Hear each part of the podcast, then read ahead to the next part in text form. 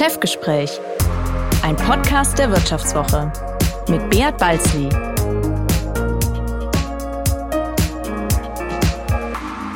Ja, herzlich willkommen zu einer weiteren Folge des Vivo Podcasts Chefgespräch. Mein Name ist Beat Balzli und ich bin der Chefredakteur der Wirtschaftswoche.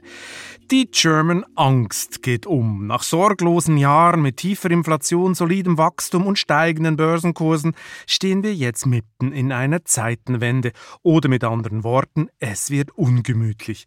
Der Post-Corona-Boom fällt aus. Putins Krieg gegen die Ukraine und die damit verbundenen Sanktionen des Westens haben das Potenzial, die deutsche Wirtschaft schwer zu treffen, im schlimmsten Fall in eine tiefe Rezession zu stürzen. Denn plötzlich erkennen alle, wie fahrlässig abhängig sich Deutschland von russischen Energielieferungen gemacht hat und was ein Lieferstopp bedeuten würde. Böse Erinnerungen an die 70er Jahre werden wach, als hohe Inflationsraten und mageres Wachstum regierten. Wer unter vivo.de-chef-abo günstigen Abonnement der Wirtschaftswoche abschließt, weiß übrigens als erster, wann und wie genau genau das Gespenst der Stagflation wieder zuschlägt. Doch wie schlimm wird es wirklich? Darüber streiten sich die Gelehrten, womit wir bei meinem heutigen Gast wären.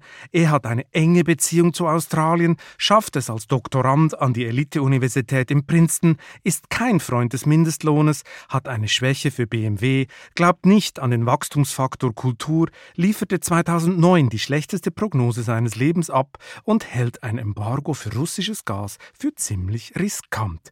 Christoph Schmidt ist seit 2002 der Präsident des RWI, dem Leibniz-Institut für Wirtschaftsforschung. Er hat vor kurzem zusammen mit den führenden deutschen Konjunkturforschungsinstituten eine brisante Gemeinschaftsprognose veröffentlicht. Hallo Herr Schmidt, schön, dass Sie heute bei mir sind. Ich grüße Sie, herzlichen Dank für die Einladung. Herr Schmidt, bevor wir uns mit der deutschen Konjunktur im Zeichen des Ukraine-Kriegs beschäftigen und Sie mir am Ende dieses Podcasts Ihren größten Traum verraten, interessiert Oje. mich mal etwas ganz Privates.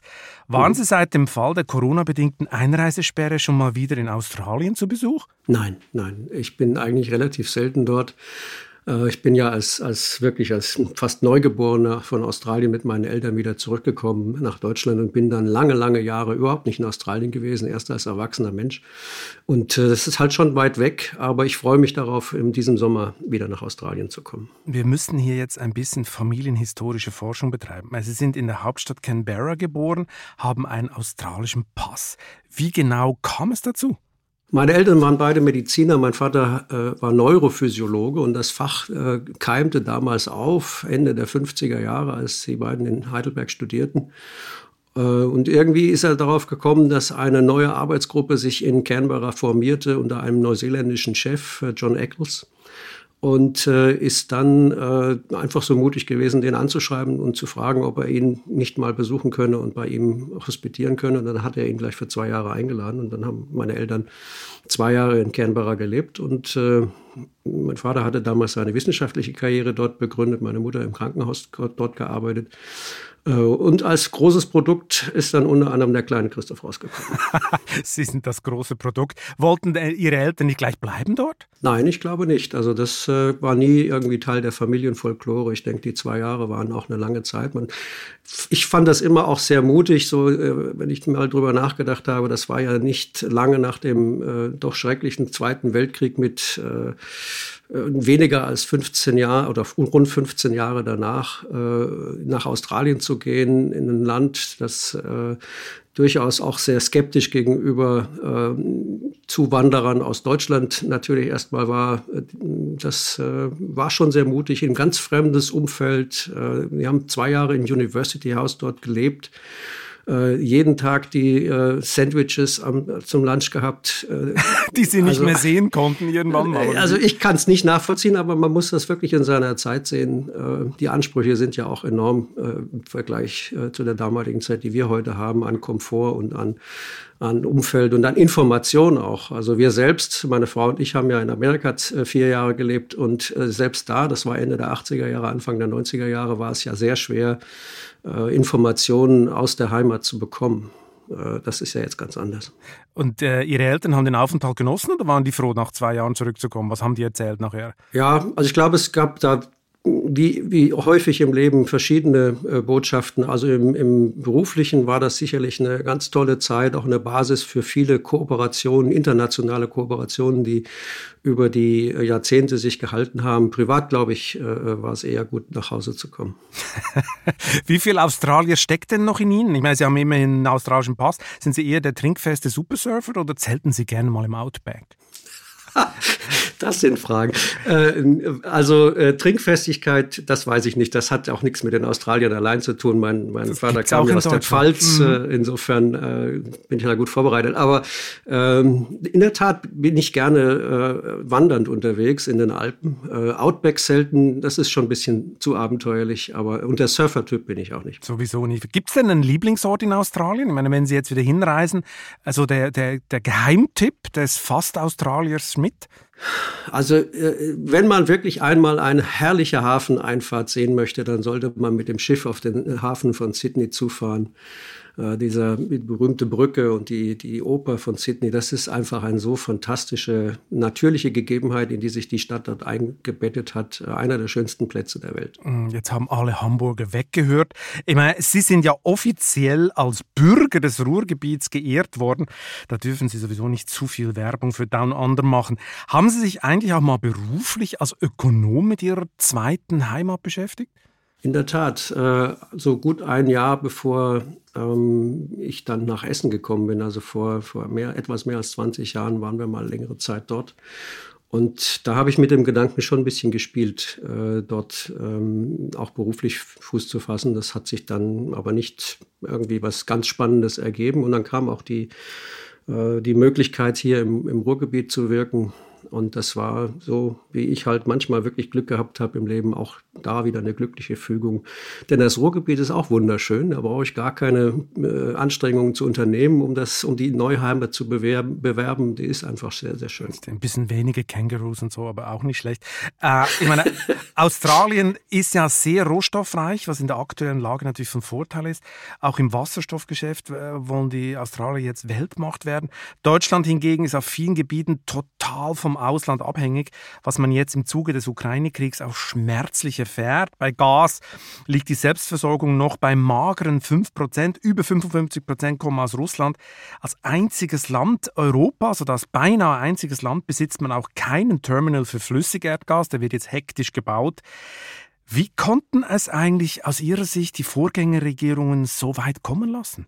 Ja, ich glaube, dass man im Nachhinein natürlich immer sagt, um Gottes Willen, was hat man da an der und der Weichenstellung oder an der und der Weiche äh, äh, versäumt. Äh, das ist immer einfach äh, in der Rückschau. In der Tat war es ja so, dass äh, man das schon längere Zeit sehen konnte, dass die Energieabhängigkeit von, von Russland sehr groß ist. Ich habe mit einem Kollegen hier am RWI vor äh, fast 15 Jahren ein Papier geschrieben, das hatte den netten Titel in den Perspektiven der Wirtschaftspolitik, den netten Titel Am Tropf Russlands Fragezeichen. Da haben wir uns genau mit der Frage beschäftigt, wie hoch ist die Energieabhängigkeit, wenn man das mal in einen quantitativen Index gießen, zu gießen versucht, im Vergleich zwischen äh, europäischen Staaten. Dann sieht man natürlich, auch damals schon war Frankreich vergleichsweise unabhängig aufgrund aufgrund der starken äh, äh Konzentration der Stromversorgung auf, auf äh, Kernkraft, was seine eigenen Risiken birgt. Da sind wir ja äh, überhaupt, da ist, steht ja gar keine Frage. Aber die Abhängigkeit vom Ausland ist natürlich vergleichsweise geringer gewesen und ist jetzt immer noch sehr gering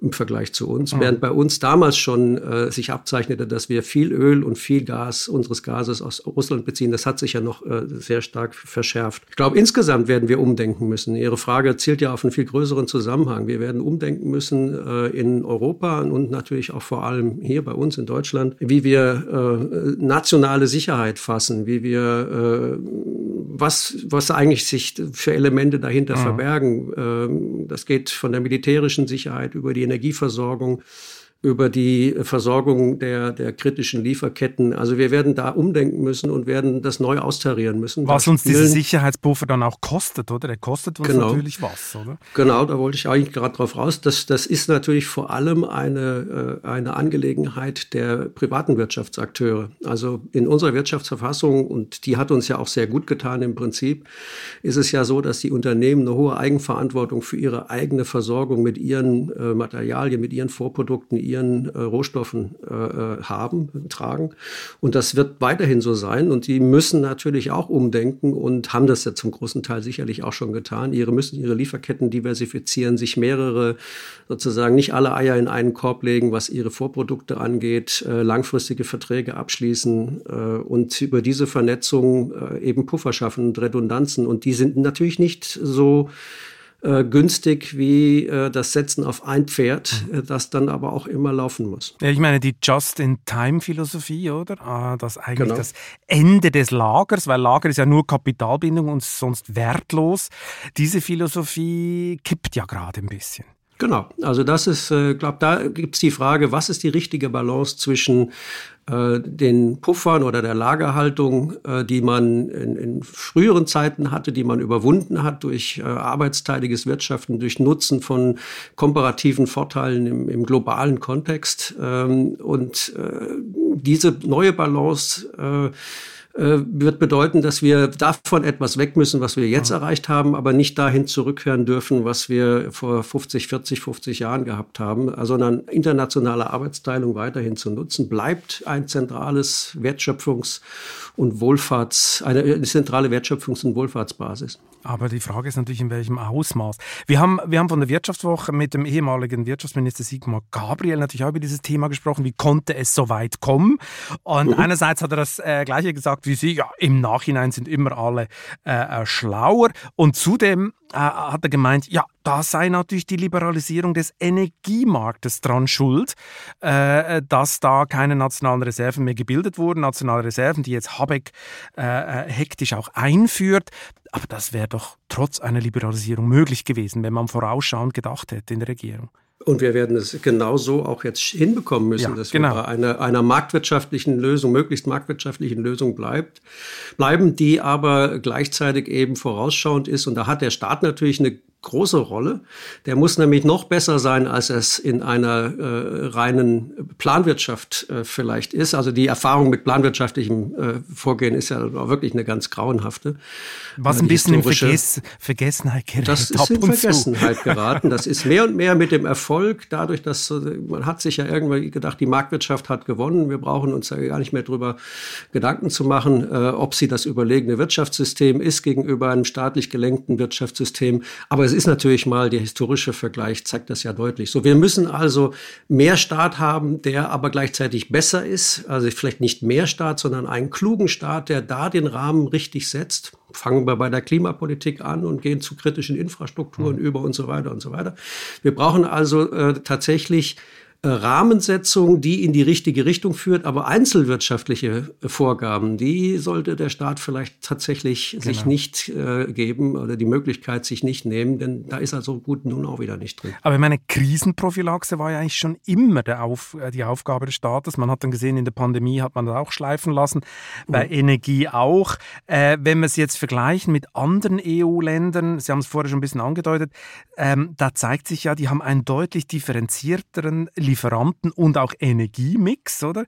Die Deutschen steigen jetzt auch noch gleichzeitig aus Atomkraft und Kohle aus. Sie waren elf Jahre Mitglied des Sachverständigenrates, also des Rates der Wirtschaftsweisen, 2013 bis 2020, gar der Vorsitzende. Haben Sie und Ihre Kollegen vor diesem Klumpenrisiko für die Versorgungssicherheit eines so großen Industrielandes mal gewarnt? War das mal ein Thema?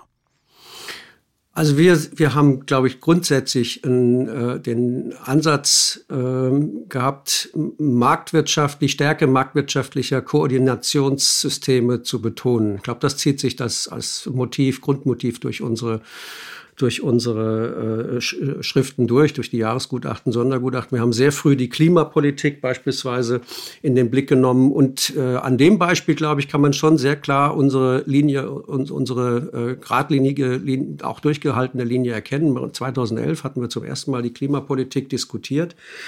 Ähm, das, äh, der Ansatz dort war ganz klar zu sagen, wir brauchen einen staatlichen Eingriff, um den Rahmen zu setzen. Also wir brauchen äh, einen CO2-Preis, möglichst global, aber wir brauchen nicht kleinteilige Vorgaben. Und äh, aus einem solchen grundsätzlichen Rahmen ergibt sich natürlich dann auch äh, diese äh, Möglichkeit, arbeitsteilig zu vermeiden, arbeitsteilig zu wirtschaften. Dass jetzt die Energieversorgung aus Russland äh, so ein Klumpenrisiko darstellt. Das haben wir explizit tatsächlich ebenfalls nicht äh, äh, problematisiert. Wir haben also nicht jedes Jahr Ceterum Censeo und übrigens ist die Erdgas, äh, der Anteil der Erdgaslieferung aus Russland sehr, sehr hoch.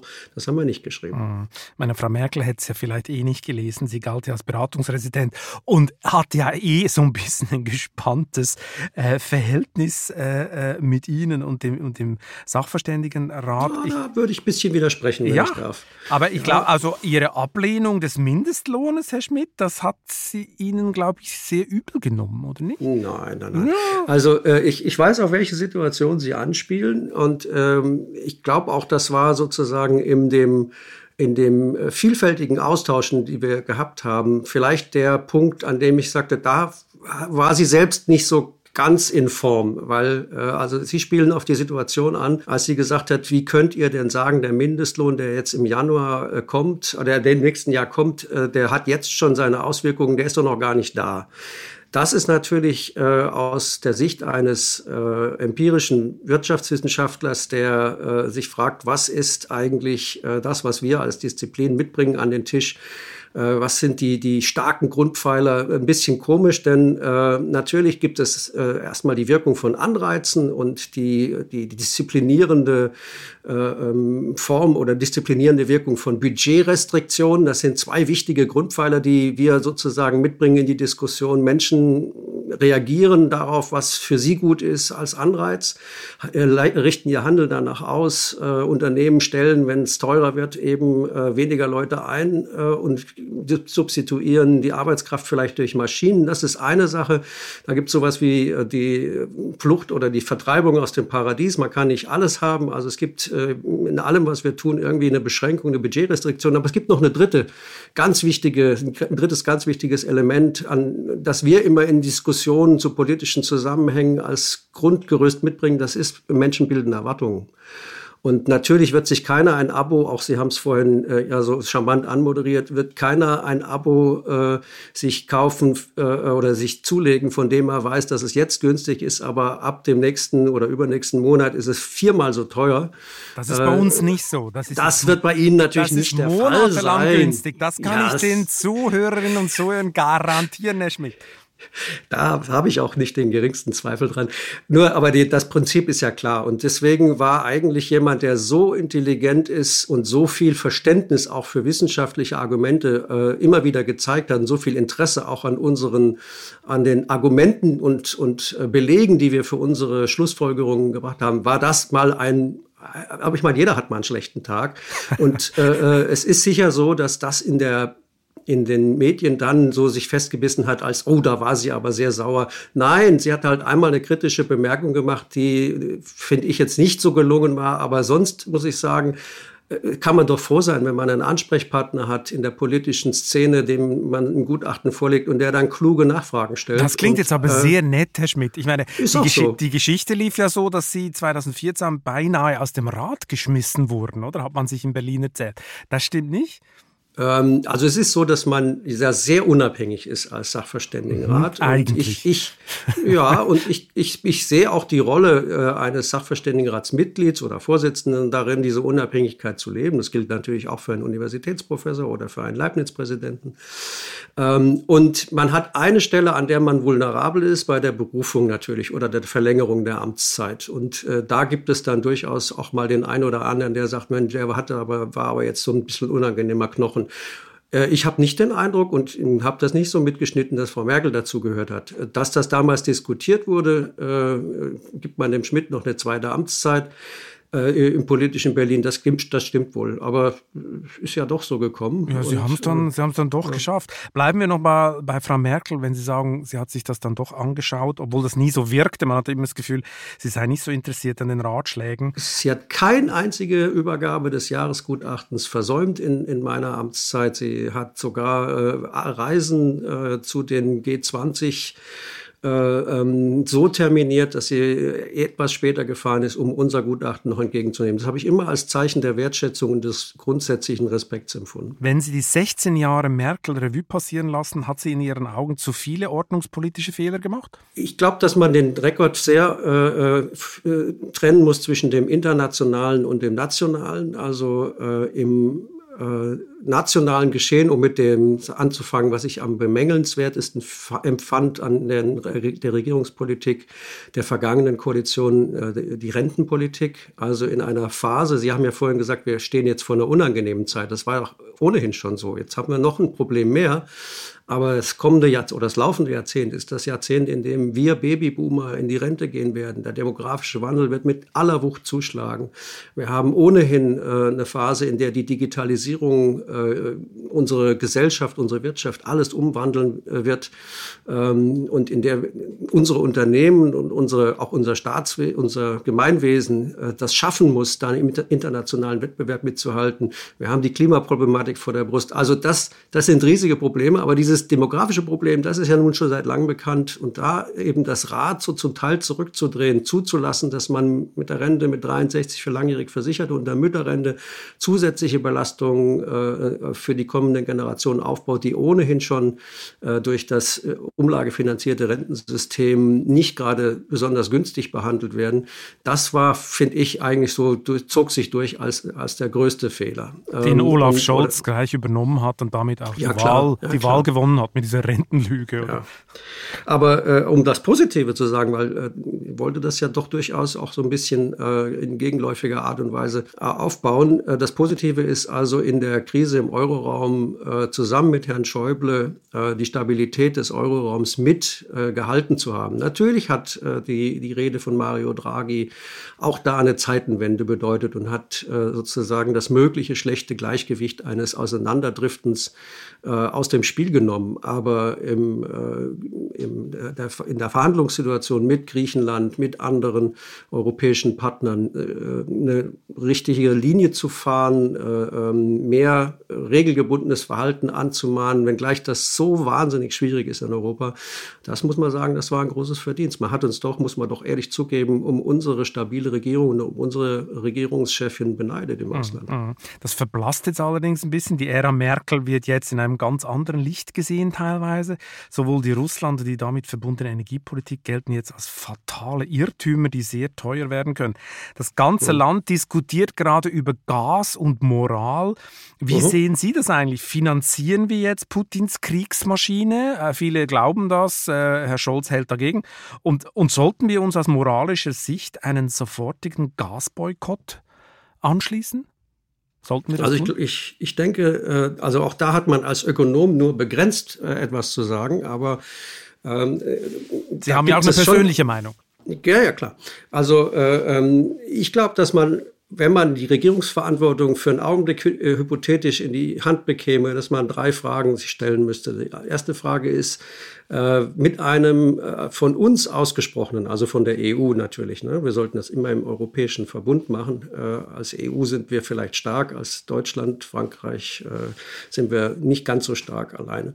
Also äh, wenn man das äh, einseitig aussprechen wollte, müsste man sich erstmal fragen, was man damit bewirkt. Das finde ich schwer zu beantworten. Ist das tatsächlich etwas, was über über die fehlenden Deviseneinnahmen dann den Krieg wirklich beendet und die Gräueltaten äh, beendet. Ist schwer zu sagen. Da bin ich weit weg von. Äh, und man hat so ein bisschen den Verdacht, den Verdacht, dass Putin nicht in solchen Kategorien denkt, oder? Also das da sind Zweifel, an, da sind Zweifel ja. durchaus zuzulassen. Zu, zu die zweite Frage, und die ist vielleicht noch die kniffligere, ist, äh, was für einen Mehrwert gegenüber, also es ist vielleicht jetzt ein, ein unglücklicher Begriff, aber für, als Ökonom denkt man ja an den Zusatzeffekt, sagen wir mal. Was für einen zusätzlichen Effekt über die bestehenden Sanktionen hinaus kann man tatsächlich auslösen? Und drittens, halten wir das selbst durch? Äh, kostet es uns, was kostet es uns? Und können wir tatsächlich davon ausgehen, dass unsere Widerstandsfähigkeit dann auch erhalten bleibt als Gesellschaft, dass wir dann dabei bleiben bei dieser, bei dieser Entscheidung? Also das sind drei sehr schwer mhm. zu beantwortende Fragen. Als Ökonom Warum haben wir dazu vor allem zu der dritten, dritten Frage? Da haben Sie eine Antwort geliefert, oder? Sie kommen dazu zum Schluss, dass ein Gasembargo Deutschland in eine scharfe Rezession stürzen würde. Dann haben aber andere Ökonomen Unrecht, die den Effekt eines Gasembargos geringer eingeschätzt haben. Nee, ich bin sehr dankbar, dass Sie, dass Sie das Thema jetzt hier ansprechen, denn ich finde, da müsste man doch einiges sozusagen in der aktuellen Situation, äh, Diskussion gerade rücken. Was wir Ökonomen machen können, ist, wir können ähm, was wäre, wenn Fragen stellen. Da sind wir ziemlich gut drin in der Frage, in der Beantwortung von Fragen, wie wäre die Welt äh, mit äh, einer anderen äh, politischen Maßnahme oder politischen äh, Weichenstellung, als sie in der Realität sich vollzieht. Das spielt in vielen, vielen Fragestellungen, ist das genau die Frage. Ursache und Wirkung dann zu erkennen, äh, ist, ist äh, in einem nicht experimentellen Kontext sehr schwer, aber da haben wir viele Wege gefunden, um vergleichsweise gute Antworten zu liefern. Da sind wir so viel weiter als, als äh, in der Zeit, in der ich mein, mein berufliches Leben angefangen habe. Da war in Deutschland vor allem das ordnungsökonomische, The äh, ähm, empiriefreie äh, Diskutieren äh, war sozusagen der Mainstream.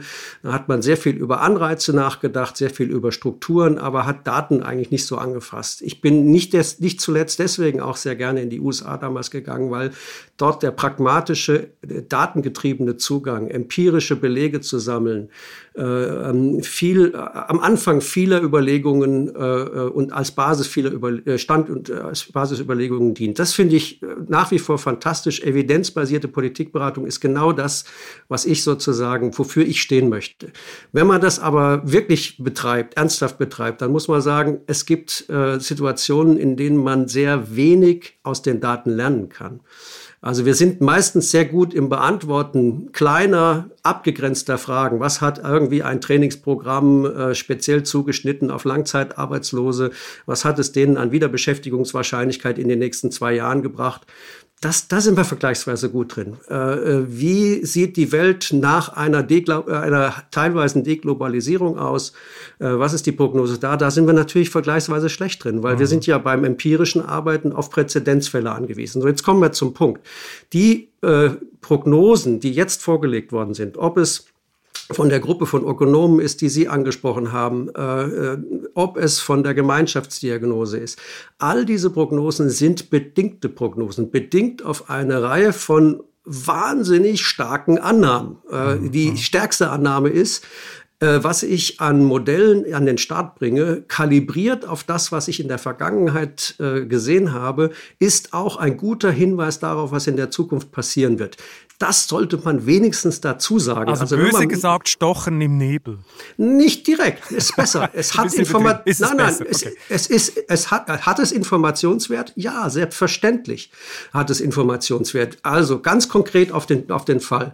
Wenn die EU ein Embargo ausspricht und es nur dabei bleibt, dass die äh, Gas- und Öllieferungen, also vor allem die Gaslieferungen sind ja das Problem, dass die Gaslieferungen ausbleiben und wir teilweise eben äh, substituieren müssen über LNG LNG-Terminals, Sie haben es angesprochen, teilweise äh, vielleicht sogar im Winter in Rationierungen gehen müssen, industriebetriebenen Gas ein abdrehen müssen und so weiter. Wenn aber das das Einzige ist, wenn die militärischen Konflikte in der Ukraine bleiben und nur der Stopp, das ein, dann haben wir eine Aussage, dann kann es ein paar Prozentpunkte Wachstum kosten und möglicherweise, das ist eine scharfe Rezession, wahrscheinlich, aber möglicherweise sagt man, das ist die Sache wert. Prüfkanon der drei Fragen, die wir gerade vorhin besprochen haben. Mhm, mhm. Aber das Entscheidende ist, man muss doch dazu sagen, wenn man mit stolz geschwellter Brust als Wissenschaftler, als Wirtschaftswissenschaftler kommt und sagt, guck mal, ich habe hier ausgerechnet, kostet nur 0,3 oder 0,5 Prozent des Wirtschaftswachstums, das können wir schaffen. Da muss man doch dazu sagen, dass das unter der Annahme keiner weiteren Eskalation berechnet worden ist. Und das finde ich hat tatsächlich schon ein bisschen äh, ähm, schwach, äh, diese Diskussion nicht in dieser Offenheit zu führen. Wir sind nicht nur dazu da, intern, äh, also in einem Modellrahmen, gute Ergebnisse präzise auf dem Stand der Wissenschaft zu erarbeiten.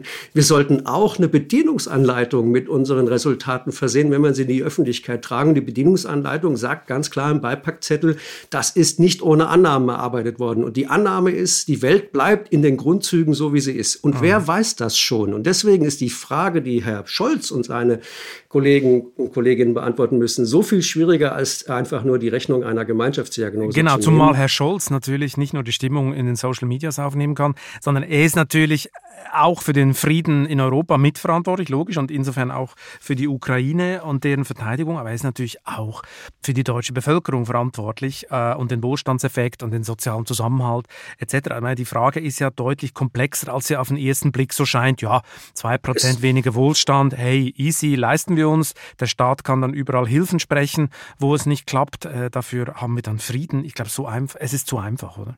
Das es ist eben so, dass das Leben, äh, wir sind alle irgendwo Teil des, der, des Wirtschaftslebens. Es wird Ihnen auch sympathisch sein, diese Position, dass wir alle eingebettet sind in wirtschaftliche Aktivitäten, dass wir selbst alle Wirtschaftsakteure sind. Deswegen ist das ja so unglaublich unsinnig, wenn man oft hört, die Wirtschaft macht dies und jenes, so als ob man nicht Teil davon sei. Okay. Aber es geht das Leben natürlich weit über wirtschaftliche Zusammenhänge hinaus und äh, es gibt hier keine vollkommen unschuldige äh, ähm, Entscheidung. Mit, man geht immer gewisse Risiken ein. Das Risiko, äh, das mit einer Eskalation, die man selbst betreibt, verbunden ist, ist eine Gegeneskalation. Vielleicht muss man es aber tun, um einen, einen Stopp zu bewirken. Das will ich nicht in Abrede stellen. Nur sich dann auf kleine volkswirtschaftliche äh, Effekte zu berufen, zu sagen, die Ökonomen haben uns ja gesagt, das ist harmlos, das wäre der falsche Weg. Das kann ja. kein Ökonom sagen. Gut, da ist ja Olaf Scholz gefeit davor. Ich meine, er hält ja Ökonomenrechnungen eh so für Gedöns, wie wir in der Vergangenheit immer wieder mal äh, erlebt haben. Auf der anderen ja, Seite. Das war aber wirklich schwach. Also das muss man sagen. das, das glaube ich. Das, das, das war selbst provoziert. Das war war von uns, also von ja. uns, das war von äh, äh, einer Reihe von Kolleginnen und Kollegen auch durch ihre eigene Polemisierung und Übermoralisierung ihrer Ergebnisse auf den sozialen Medien provoziert. Äh, und ich hätte mich als äh, Entscheidungsträger in der Regierung auch geärgert, dass man sozusagen sagt, das ist alternativlos, äh, dass du dies und jenes machst. Natürlich hat er nicht recht, dass er sagt, die liegen falsch, sondern eigentlich wäre die Kritik, die richtige Kritik wäre gewesen zu sagen. Damals ging es ja um liegen, eine andere Frage, liegen, oder? Das ging nee, ja. nee, also ja, ich, ich dachte jetzt, dass Sie die, den Auftritt äh, in, in der Talkshow meinen, wo er sagt, die liegen falsch, die Ökonomen. Ja, genau, das äh, eins. Und es gab es vorher schon, Monate vorher gab es schon eine andere. Äh, das so fand ich noch schwieriger, das war bei den Renten. Die Renten, äh, genau, genau. Und da ist natürlich noch viel äh, deutlicher, dass wir äh, da ganz gute Berechnungen dazu vorlegen können, mhm. was der Stress des Rentensystems äh, in den nächsten Jahren wieder aussehen wird. Das ist viel weniger unwägbar als das, was jetzt das in der stimmt, Ukraine passiert. Ja. Ich meine, man kann das Ganze ja auch völlig anders sehen. Zum Beispiel Wirtschaftsnobelpreisträger Paul Krugman, der hält gar nichts von dieser deutschen äh, Rechnerei. Der beschimpft die Deutschen als heuchlerisch, also für die Friedenssicherung sei der Wohlstandsverlust hinzunehmen, zumal man in der Eurokrise kein Problem damit gehabt hat, habe, äh, Griechenland ein super hartes Sparprogramm äh, zu verordnen. Hat Krugman recht? Sind die Deutschen Heuchler? Also ich denke mir mal, dass äh, äh, wir die Äußerungen von manchen Nobelpreisträgern vielleicht auch dann in dem Licht sehen, dass sie immer in die gleiche Richtung zielen. Ähm, also sich über Europa und über einzelne europäische Mitgliedstaaten wie Deutschland äh, auszulassen, es steht ja jedem frei. Äh, etwas über äh, die tatsächlichen Gegebenheiten, die europäische Geschichte, die, die äh, knifflige europäische Integration, die einen Balanceakt darstellt und Jahrhunderte von Feindseligkeit überwunden hat, aber eben auf Basis auch der Berücksichtigung des Respekts vor einzelnen Interessen und einzelnen historischen, historisch gewachsenen Strukturen. Diese, diese Einschätzung, die müsste man halt eben auch mit an den Start bringen. Und das finde ich dann einfach, da also ich würde dem, dem, nicht so viel Gewicht beimessen, wenn jemand sich einfach sehr emotional offensichtlich und ohne große Sachkenntnis äußert. Was in der Sache natürlich stimmt, ist, dass wir äh, diese Friedensdividende äh, sozusagen voll genossen haben. Und äh, das hatten Sie ja am Anfang angesprochen. Und äh, sehr eben die, die äh, Energieversorgung ähm, äh, auf, auf äh, Russland konzentriert haben. Auch den Zivilschutz, daran, Zivilschutz abgebaut. Wenig für mögliche. Verteidigung genau. ausgegeben haben. Das stimmt alles. Äh, ob man jetzt dann gleich in die Kiste greifen muss und einer Nation Heuchelei vorwerfen muss. Also ich finde das alles zu billig, aber äh, die Äußerungen von Herrn Krugmann sind ja oft in, sehr polemisch. Gut, also wir fassen zusammen. Herr Krugmann, der Nobelpreisträger, ist ein bisschen zu simpel unterwegs in Ihren Augen. Apropos Nobelpreisträger, äh, ich muss noch mal auf Ihre Karriere zurück. Haben Sie als junger Ökonom von sowas mal geträumt? ähm, nee, Oder tun Sie das immer noch? um Gottes Willen. Ähm, also in der Tat ist es so, dass äh, ich meine, meine eigenen Werdegang Schritt für Schritt einfach genommen habe. Und äh, ich wollte damals in Mannheim, da fand ich, war ich in einem to tollen Umfeld. Da war ich bei, bei Heinz König, dem Urvater der empirischen Wirtschaftsforschung in Deutschland. Und das war eigentlich eine tolle Stelle, aber ich wollte dann doch irgendwie das Abenteuer suchen in den USA und habe da ja auch einige äh, äh, sehr große Persönlichkeiten auch mal aus der Nähe betrachten dürfen. Also Joe Stiglitz beispielsweise, bei dem hatte ich einen, einen Kurs im ersten Jahr ähm, meine beiden Betreuer, äh, Angus Deaton, David Card, sind ja beide mittlerweile Nobelpreisträger. Also äh, ah, ich weiß schon. Vielleicht wird's ich, noch was. nein, äh, Sie könnten eher fragen, Christoph, was ist bei dir schiefgegangen? Äh, okay, ich Ich habe ich, ich hab halt, äh, ich hab halt äh, für mich jetzt, also mein erstens mal gehört dazu eine Menge Talent und großer, äh, scharfer Geist. Äh, das möchte ich gar nicht in, irgendwie auch nur im Ansatz denken, dass die Möglichkeit dazu jemals gegeben gewesen wäre. Aber natürlich ist es ganz klar, die äh, Karriere, die ich jetzt verfolgt habe, sich auf die Schnittstelle zu begeben zwischen äh, Wirtschaftsforschung einerseits und wirtschaftspolitischer Beratung, gesellschaftspolitischer Aufklärung andererseits, diese wahnsinnig faszinierende Rolle als Leibniz-Präsident oder dann im Sachverständigenrat, ist, ist ein anderer Karriereweg, der einen in eine andere Richtung führt. Also von daher, ich finde das toll, solche Persönlichkeiten erlebt zu haben aus der Nähe, sie auch in Facetten sozusagen zu kennen, äh, so in der menschlichen Dis Dimension äh, und nicht aus der Distanz nur als Ikonen der, der eigenen Disziplin. Ähm, War das eigentlich schon, schon früh klar, dass Sie eine wissenschaftliche Laufbahn als Ökonom anstreben? Nö. Nicht? Nö, also ich, ich wusste offen gestanden nicht so richtig, was ich mit mir anfangen sollte, als ich mein Abitur hatte. Ich habe alle möglichen äh, äh Talente mehr oder weniger gehabt, bis auf Musik und Kunst war irgendwie alles äh, ganz gut und war sehr interessiert an Geschichte, war gut, gut in und Mathe Medizin und so. war keine Alternative. Da das war das Einzige, was ich nicht machen wollte. Genau. Also sicher nicht das, was Ihr Vater gemacht hat. So ist es. Das war, das war irgendwie gesetzt. Prinzip, okay. Und, äh, und dann habe ich mich in, äh, in Mannheim für BWL eingeschrieben, äh, äh, für VWL eingeschrieben, weil ich dort BWL machen wollte. Irre, ne? Also ich meine, ich wäre gar nicht das, das wäre gar nicht das Richtige gewesen, BWL. Aber dann habe ich gemerkt, ui, es ist ja doch ein ganz spannendes Fach, diese Volkswirtschaftslehre, und dann bin ich dabei geblieben. Und irgendwie hatte ich dann über diese Lehrstuhltätigkeit als studentische Hilfskraft sehr früh die Gelegenheit, auch wissenschaftliches Arbeiten mitzumachen. Es gab einen sehr frühen Mentor, den Klaus Zimmermann, der später DIW-Präsident war, der äh, war damals äh, Assistent von Herrn König und wir haben schon, er hat mir, das fand ich damals wirklich toll, er hat mir schon vor meinem Diplom die Gelegenheit gegeben, mit ihm wissenschaftlich zu publizieren und dann war ich gehuckt. Und was wollten Sie eigentlich als Teenager werden? Da wollten Sie ja sicher nicht Ökonom oder irgendwas werden. Was war, was war Ihr Jugendtraum? Wissen Sie das noch? Äh, ja, also für mich war damals ehrlich gesagt äh, viel wichtiger mein, mein Sport. Äh, ich wäre gern ein äh, viel besserer Handballer geworden, als ich je geworden bin. Aber was ich beruflich machen will, das war für also mich. Sie haben Handball gespielt, ja. Ich habe auch mhm. Handball gespielt. Zehn Jahre lang. Mein Knie ist, ist ein gutes, ähm, guter Indikator dafür, wie, wie also ich sage mir immer, das war damals eine sehr, sehr gute Vorbereitung auf die wirtschaftspolitische Beratung. Ich war Kreisläufer, bin ja nicht so groß, mit 1,80. Oh, ach, Kreisläufer äh, kriegt man immer die Ellbogen so ein bisschen genau, rein, oder? Und äh, man muss dahin gehen, wo es weh tut und ja. das macht, macht die gute Vorbereitung für die wirtschaftspolitische das stimmt. Beratung aus. Kreisläufer ist wirklich, ist hart. Ich hätte es nicht gemacht. Ich war linker Flügel. Ähm, ich meine, Sie waren ja... Oh, da sagt man doch immer, Torleute und Linksaußen sind ein bisschen verrückt. Ja, ein bisschen verrückt. Das stimmt, muss man sein im Handball, so wie so, oder? Ich meine, man trägt, man kommt ja immer ist ein toller Sport. Es ist, ein, toller Sport, Sport, aber sehr ungesund, sehr ungesund. Also wie gesagt, mein Knie, also ich würde es meinem Sohn nicht empfehlen, Handball, äh, eine Handballkarriere äh, einzuschlagen. Aber schon beeindruckend, ne? Also wenn die eine WM spielen, dann spielen sie alle zwei Tage 60 Minuten durch und ja. äh, haben keine Wehwehchen wie in anderen Sportarten, wo sie sich gleich dann eben äh, das in die Eistonne legen. Das müssen. sind noch echte Kerle. Äh, sie waren ja in den, in den 70er Jahren Teenager und das ist jetzt meine ja. super elegante Überleitung.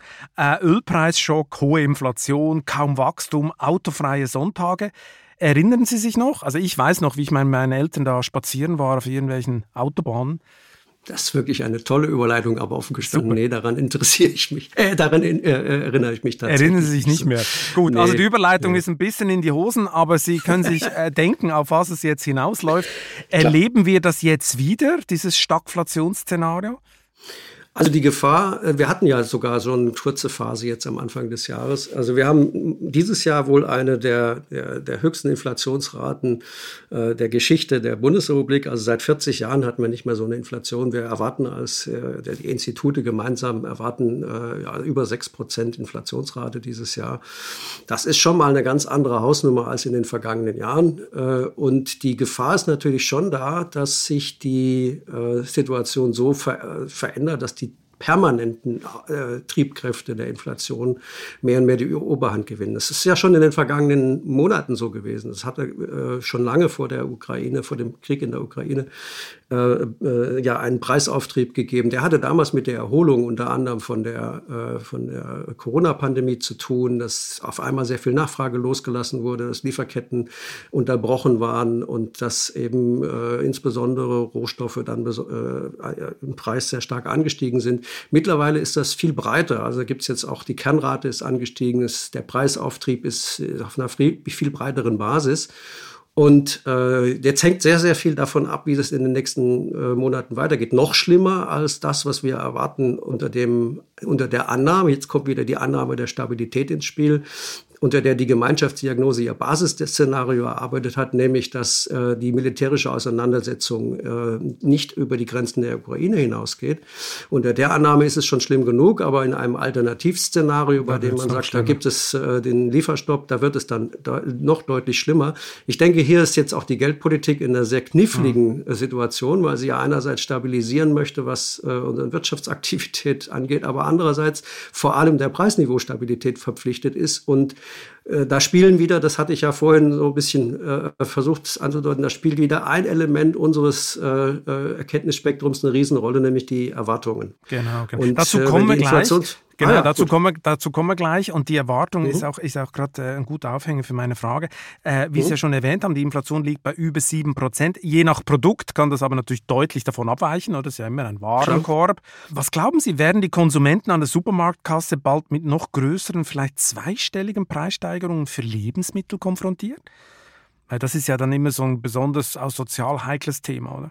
So der tägliche Bedarf. Also in der Tat ist es so, dass Energie- und Lebensmittelpreise, dass die besonders betroffen sind und dass das natürlich, und ich denke, das ist im Endeffekt von der, von der genauen äh, Prognose, der konkreten Prognose für einzelne Produktgruppen äh, weg.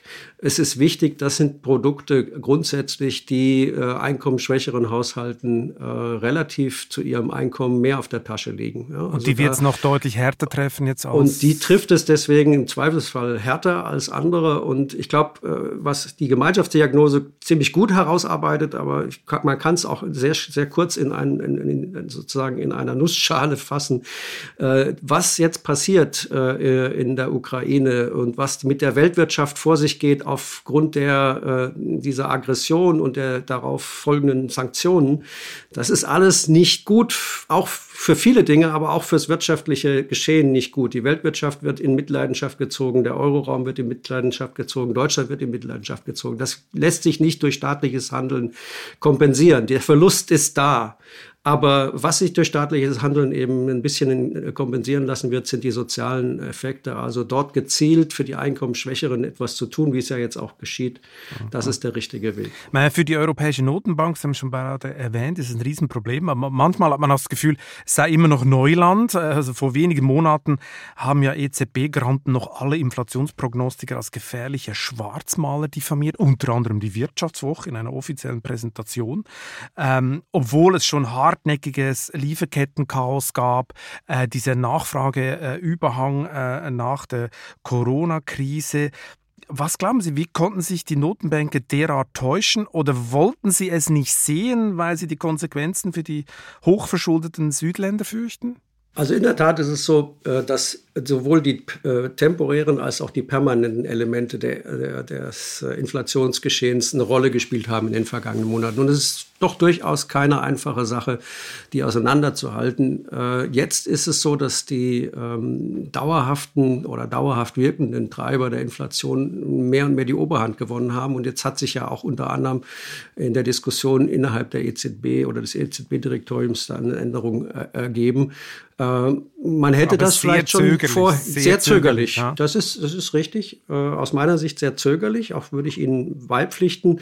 Aber man kann nicht in die Köpfe reinschauen und sagen, das waren die Motive dahinter. Äh, man hätte das durchaus weniger zögerlich schon äh, auch in der vergangenen, jüngeren Vergangenheit haben können. Wir haben als Sachverständigenrat schon äh, immer wieder in den vergangenen Jahren äh, eine möglich, mögliche Normalisierung, wenn sie sich denn äh, ergeben hat, wenn sich ein Fenster dafür geöffnet hat, auch angemahnt. Und das wurde immer, ja, da war die Sorge davor, das aufkeimende, die aufkeimende Erholung zu schnell zu äh, zertreten, sozusagen das Pflänzchen zu schnell zu zertreten, die wurde höher gewichtet. Also Aha. wirtschaftspolitisches Handeln ist nicht eine Frage allein der Evidenz und der Einsicht, sondern auch der Gewichtung verschiedener Risiken. Jetzt muss man allerdings und, gucken, dass man das aufkeimende Pflänzchen der Lohnpreisspirale rechtzeitig absolut, erdrückt. Absolut.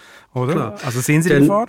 Ich sehe die Gefahr mittlerweile viel stärker als äh, noch vor einigen Monaten, äh, denn äh, Inflationserwartungen, wenn sie sich mal in eine andere Richtung bewegt haben, sind dann auch nicht mehr so leicht einzuholen. Also die Erfahrung zeigt, dass das dann schwer wieder einzufangen ist, wenn man zu spät losgelegt hat. Also Sprich, also die EZB kann dann nur noch ganz hart auf die Bremse treten? Das wäre dann im Zweifelsfall das schlechte Ergebnis. Also die Geschichte, also Sie hatten die Ölpreisschocks der 70er angesprochen. da habe ich jetzt sozusagen für mich in Erinnerung, dass man das äh, zu spät äh, zu spät reagiert hat. Hm, und die Fehler sollte man nicht wiederholen.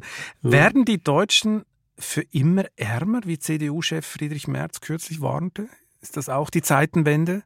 Also äh, ja, die Aussage ist so für sich genommen äh, schwer zu bewerten, weil ich weiß nicht, ob er meint, dass es einen einmaligen Niveaushift gibt äh, ob es eine geringere Wachstumsdynamik gibt oder beides zusammen. Äh, es ist ja so, dass menschliches Wissen kumulativ ist. Äh, sprich, äh, immer wieder kommt technischer Fortschritt, neue Ideen, wie man Probleme löst äh, und äh, möglicherweise auch arbeitsteiliges Wirtschaften als Unterstützung hinzu. Und das macht uns als Menschheit immer leistungsfähiger. Manche Volkswirtschaften haben davon sehr stark profitiert, andere noch nicht genug.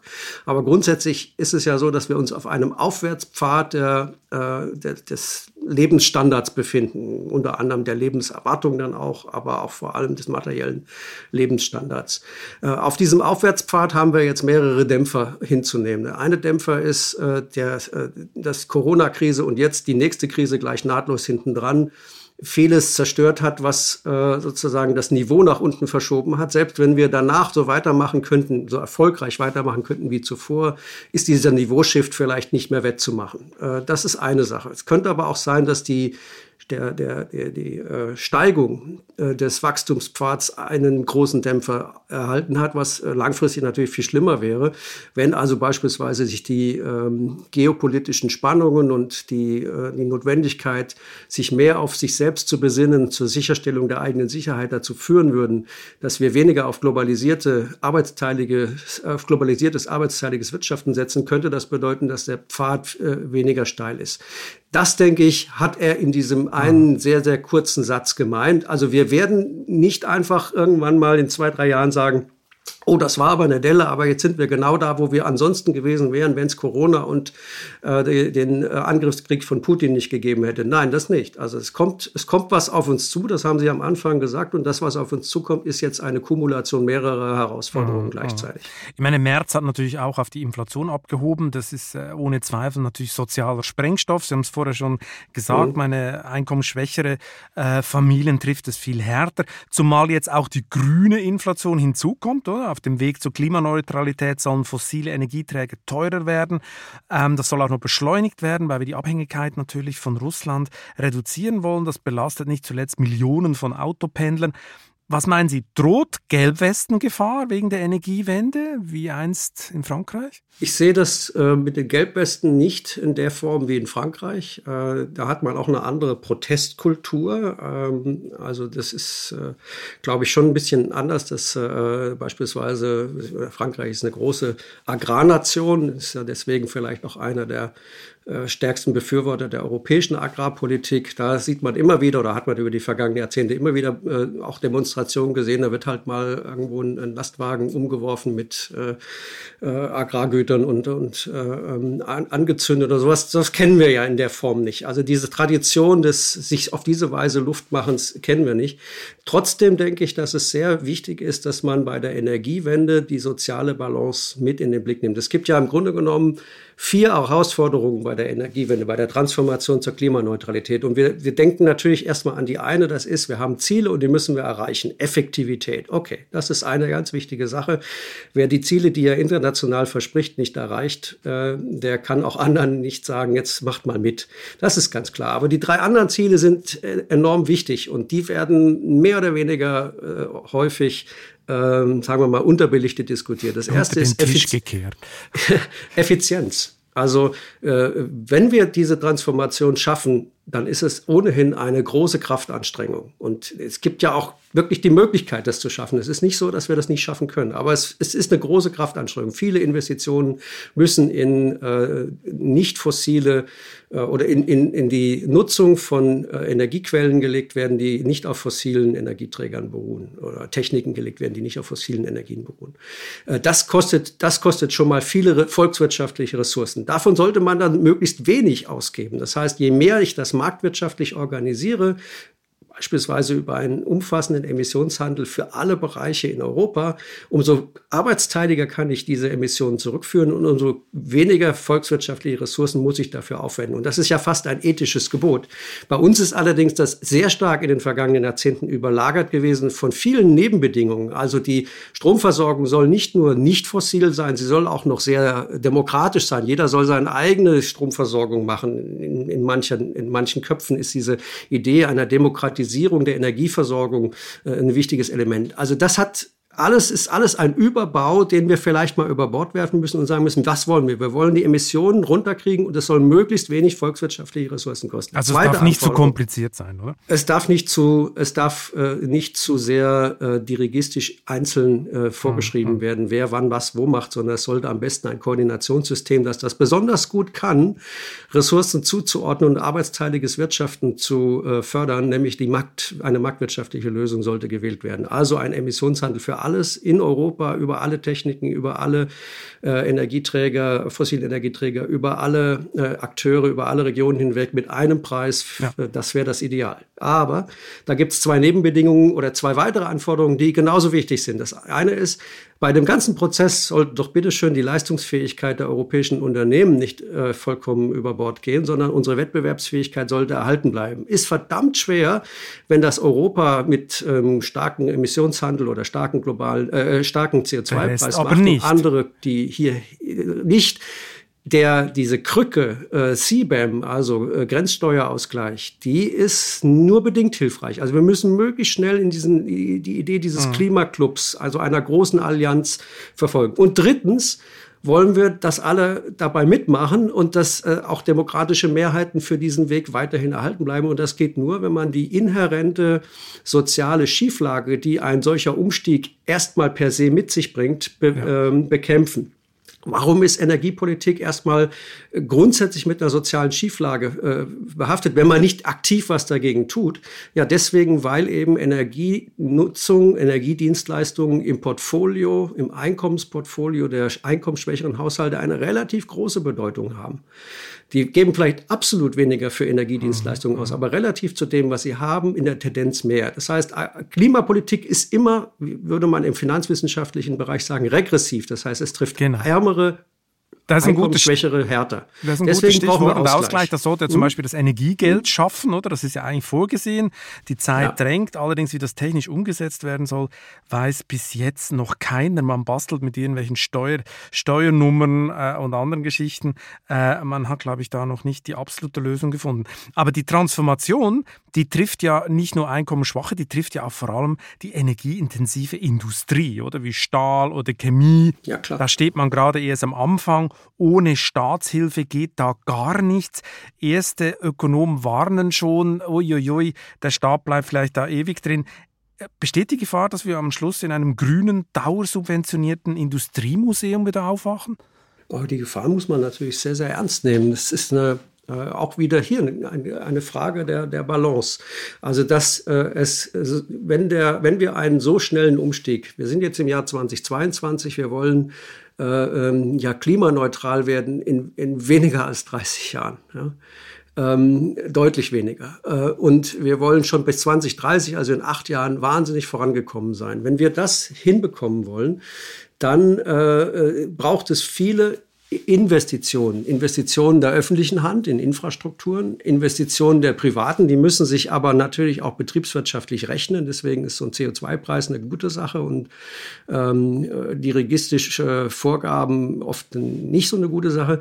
Aber es ist trotzdem so schnell nötig, das äh, braucht ja alles seine Zeit. Aufbau von Infrastrukturen braucht Zeit, Umstellung von Produktionsanlagen braucht Zeit.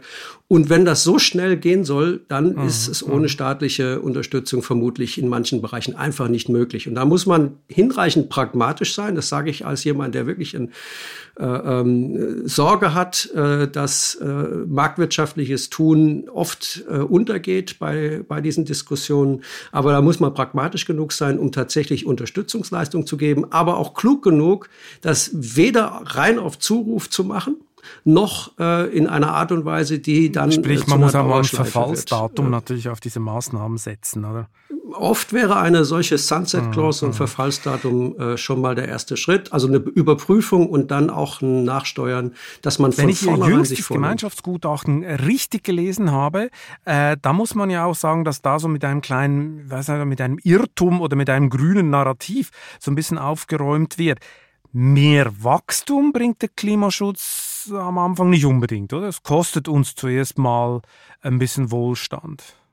Weil ja, Herr Habeck Fall. erzählt also, ja die äh, ganze Zeit was anderes, dass, äh, dass mit dem Klimaschutz werden wir wettbewerbsfähig, wir werden, werden ein wunderschönes Wachstum hinkriegen mit, äh, mit Klima, äh, mit Technologie, die das Klima schützt. Das werden ja auch sicher Produkte sein, die gut laufen, aber auf Makroebene wird es am Anfang keinen Wachstumsschub geben.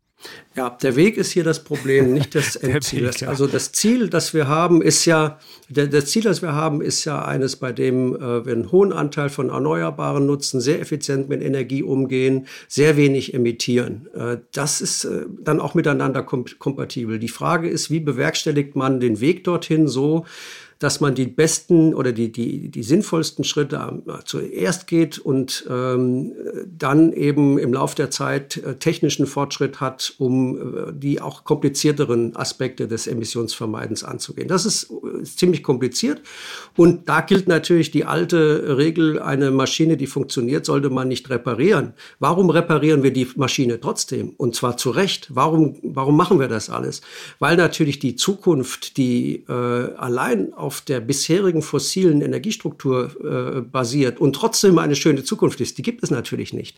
Das Kontrafaktum, also was wäre, wenn, ja, was würde passieren, wenn wir die Energiewende nicht anstrengten, wäre ja nicht die Welt, wie wir sie jetzt hätten und alles würde so weiterlaufen, sondern das wäre eine Welt, in der wir irgendwann mal vor der Erkenntnis stehen, dass wir noch viel drastischer vorgehen müssen. Das liegt ja auch zum Beispiel hinter der äh, Entscheidung des Bundesverfassungsgerichts zu sagen, ihr müsst jetzt mal äh, ernsthaft die Weichen stellen, damit nicht alles in die Zukunft verschoben wird. Also in der Hinsicht hat Herr Habeck natürlich schon äh, einen Punkt. Nur, dass es jetzt nicht, äh, äh, sagen wir mal, das haben wir ja beim März-Zitat auch gerade diskutiert, dass es nicht so ist, dass die Welt einfach heil weiterläuft und nur irgendwelche äh, Spinner wie wir wollen, äh, also ich mhm. würde das sehr stark befürworten, die Transformation. Ja, also es ist nicht so, dass wir jetzt sagen, macht mal die Transformation, wir haben aber keinen guten Grund dafür. Nein, die Wahrheit ist ja, wir kämen sowieso nicht an einer Transformation vorbei. Wenn wir sie jetzt nicht mit aller Wucht angehen, dann werden wir sie mhm. umso härter bezahlen müssen, diese, diese Notwendigkeit also das grüne, äh, in der Zukunft. Das grüne Wachstumswunder, wir kommen einfach vielleicht viel später, als äh, alle, alle vielleicht denken. Also Wachstumswunder, da, da hat man ja die, da verbindet man ja jetzt die Idee, dann haben wir wieder große so weit würden Sie gar nicht gehen, äh, in den nächsten Jahren. Nein, nein, nein. Es geht nur die Frage, äh, wie machen wir das mhm. Beste aus der Situation? Und da machen wir das Beste daraus, wenn wir eine kluge und das wäre für mich auch immer eine stark marktwirtschaftlich organisierte aber, Transformation. Aber der Wirtschaftsminister will ja sowieso den Wohlstand alternativ messen, hat ja 31 neue Indikatoren vorgestellt. Vielleicht in seiner Messung wird es dann trotzdem unterm Strich äh, sehr positiv aussehen, wenn wir das alles ganz neu, äh, ganz neu berechnen. Ich meine, fassen wir mal zusammen, über was wir in den letzten äh, äh, beinahe 60 Minuten diskutiert haben. Oder? Die Energiewende erfordert drastische Eingriffe des Staates. Corona hat den Staat bereits größer gemacht. Der Ukraine-Krieg wird den Haushalt aufblähen. Neue Staatshilfen für Firmen werden gerade aufgelegt. Habeck forciert eine Industriepolitik nach französischem Vorbild. Der Markt wird beinahe zum Auslaufmodell, hat man manchmal das Gefühl. Die Geopolitik wird das Ende der Globalisierung beschleunigen. Ist diese Zeitenwende für einen Ökonom wie Sie nicht einfach ein Albtraum? Also so wie Sie es jetzt geschildert haben, äh, werde ich heute Nacht so, wahrscheinlich nicht wollte schlafen. ich natürlich Aber, nicht. Äh, Aber in der Tat ist es so, wir werden äh, dann doch dringend gebraucht, äh, um in einer Situation, in der all diese Anforderungen auf die Gesellschaft und auf die politischen Handlungsträger zukommen, also beispielsweise den Rahmen dafür zu setzen, dass wir wirklich diese Transformation zur Klimaneutralität schaffen. In dieser Welt äh, mahnend äh, immer wieder darauf hinzuweisen, dass viele Weichenstellungen in die richtige Richtung überhaupt nichts kosten. Ja, also die, ähm, die eine bessere Struktur äh, sozusagen des staatlichen Handelns herzustellen, äh, den Staat selbst leistungsfähiger zu machen durch zum Beispiel Digitalisierung seiner, seines Verwaltungshandelns, mehr Ermöglichungen zu, äh, herzustellen für, ähm, für privatwirtschaftliche Initiative äh, unter anderem beispielsweise durch äh, Steuerreformen äh, der, oder Reform der Unternehmenssteuern äh, oder auch möglichst geringe Kosten für den Umstieg in die klimaneutrale Wirtschaft dadurch herzustellen, dass man äh, einen CO2-Preis als Leitinstrument nimmt, anstatt diffiziler ordnungsrechtlicher äh, ähm, Vorgaben. Das sind alles Punkte, die vergleichsweise wenig kosten, möglicherweise sogar Wachstum rauskitzeln. Also man kann kluge man Weichenstellungen kann. man kann, aber wenn, treffen. Und dafür sind wir dann da, die vielleicht vorzuschlagen und äh, dafür ja, gute Argumente dazu, zu finden. Dazu komme ich gleich, wie wir das noch verbessern können, dass sie gehört werden. Zuerst noch eine Frage zu, zum, zum, äh, zur Liste des Grauens. Ich meine, in der EU, der Stabilitätspakt, oder, der soll ja auch äh, zu Grabe getragen werden, zumal wenn es nach, nach äh, Italien und Frankreich geht. Und hierzulande ist Lindner ja äh, Finanzminister FDP angetreten, die Schuldenbremse äh, zu retten. Da würde mich nochmal wundern nehmen, er hat ja gesagt, nächstes Jahr wird die wieder aktiviert. Glauben Sie das? Also für mich steht das erstmal so, äh, wie es äh, wie es gesagt worden ist. Also wir ja. haben ja in der Schuldenbremse eine Notfallklausel drin. Also Schuldenregeln, warum werden die Aber gebraucht? Aber es ist doch permanent Notfall gerade.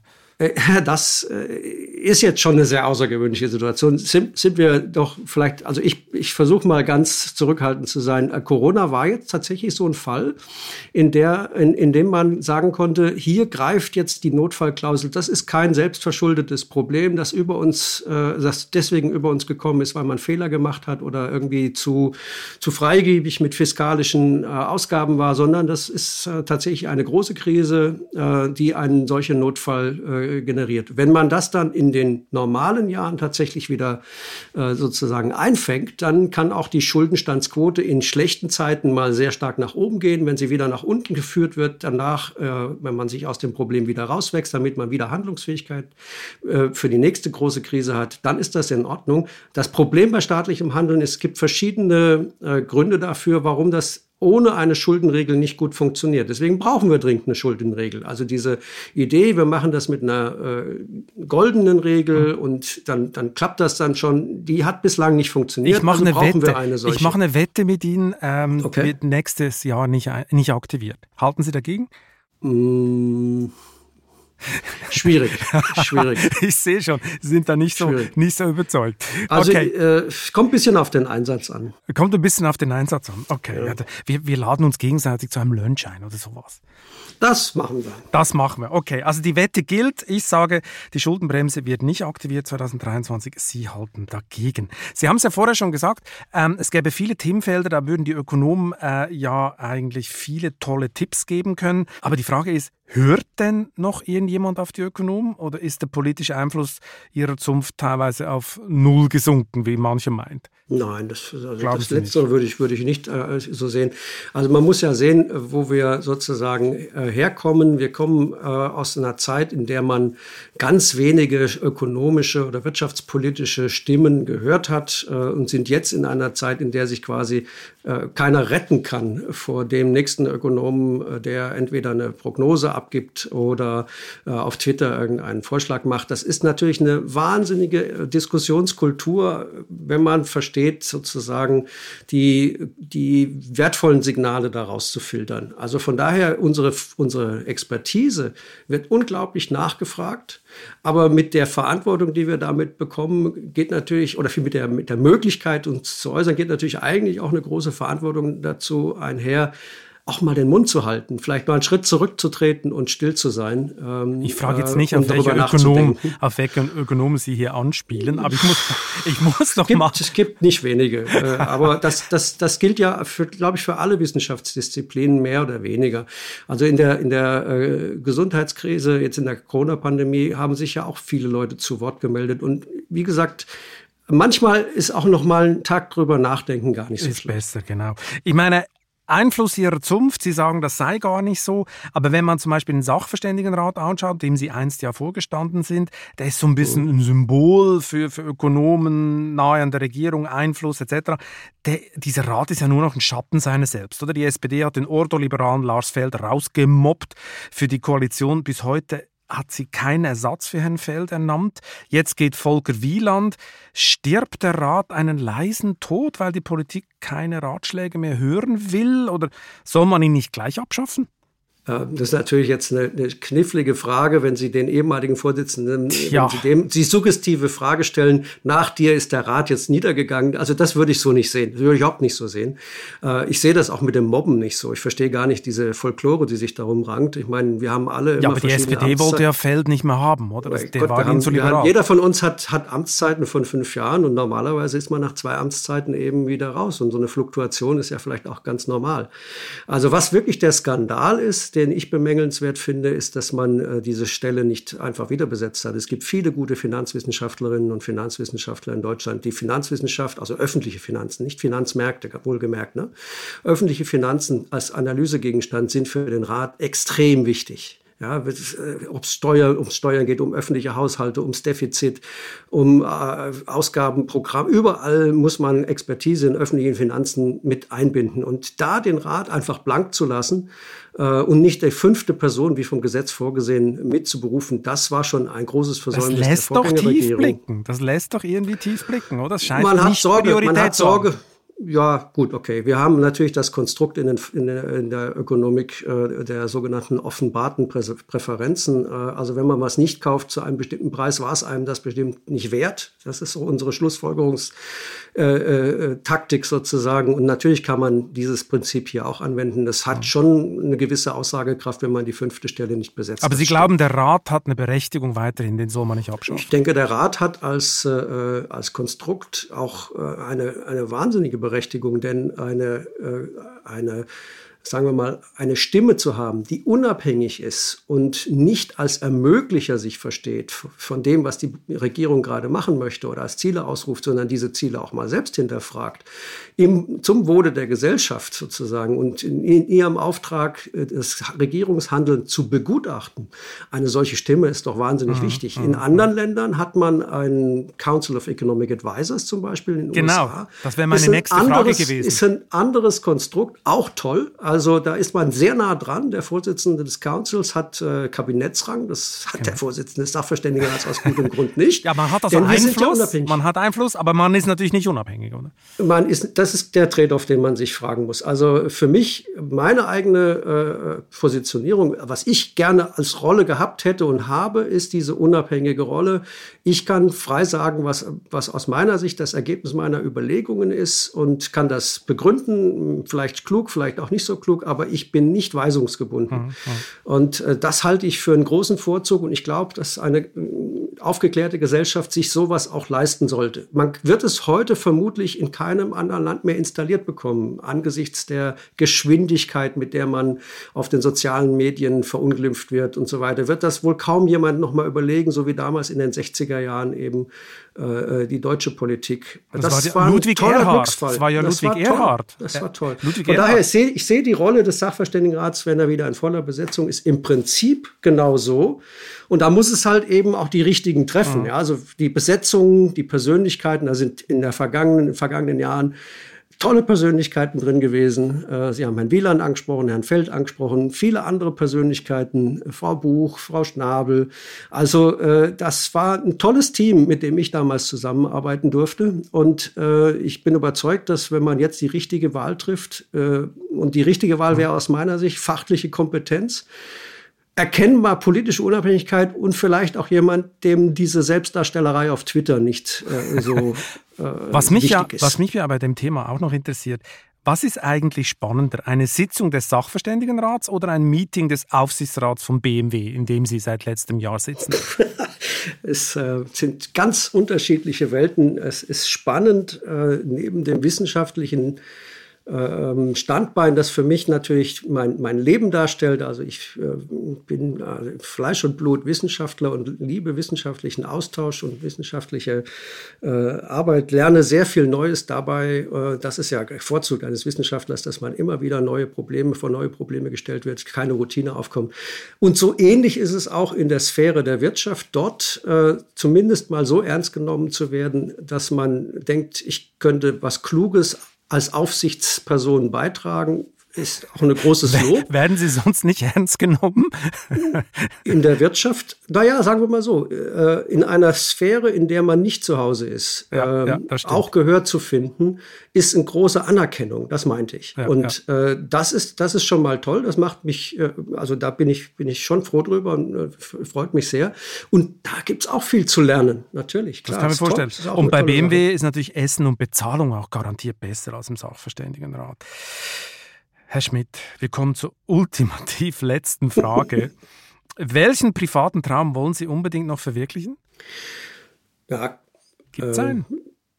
Also eigentlich mein größter Traum ist, ähm, dass ich zusammen mit meiner Frau in hoher Gesundheit und in einer friedlichen Welt alt werde. Herr Schmidt. Vielleicht fachlich darf ich noch eins zuhören. Wenn ich irgendwie mal am Ende meiner Karriere denke, ich habe einen Beitrag dazu geleistet, dass sich der ökonomische Alphabetisierungsgrad der äh, Bürgerinnen und Bürger in unserem Land äh, etwas verbessert hat, dann würde mich das sehr glücklich machen. Das ist aber teilweise in Deutschland noch ein weiter Weg, hat man manchmal das Gefühl.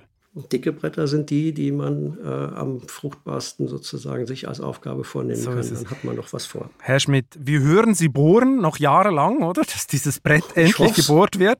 Vielen Dank für das interessante Gespräch. Ich danke Ihnen. Ganz herzlichen Dank. Und wer jetzt noch wissen möchte, wer zu den Gewinnern der Inflation gehört, muss sich auf vivo.de oder am Kiosk die neue Titelgeschichte der Wirtschaftswoche besorgen. Ich wünsche viel Spaß beim Lesen und eine gute Zeit bis zum nächsten Chefgespräch. Kritik, Lob und Anregungen senden Sie bitte wie immer an balzli.vivo.de. Für eine positive Bewertung dieses Podcasts bin ich Ihnen ewig dankbar. Bleiben Sie gesund.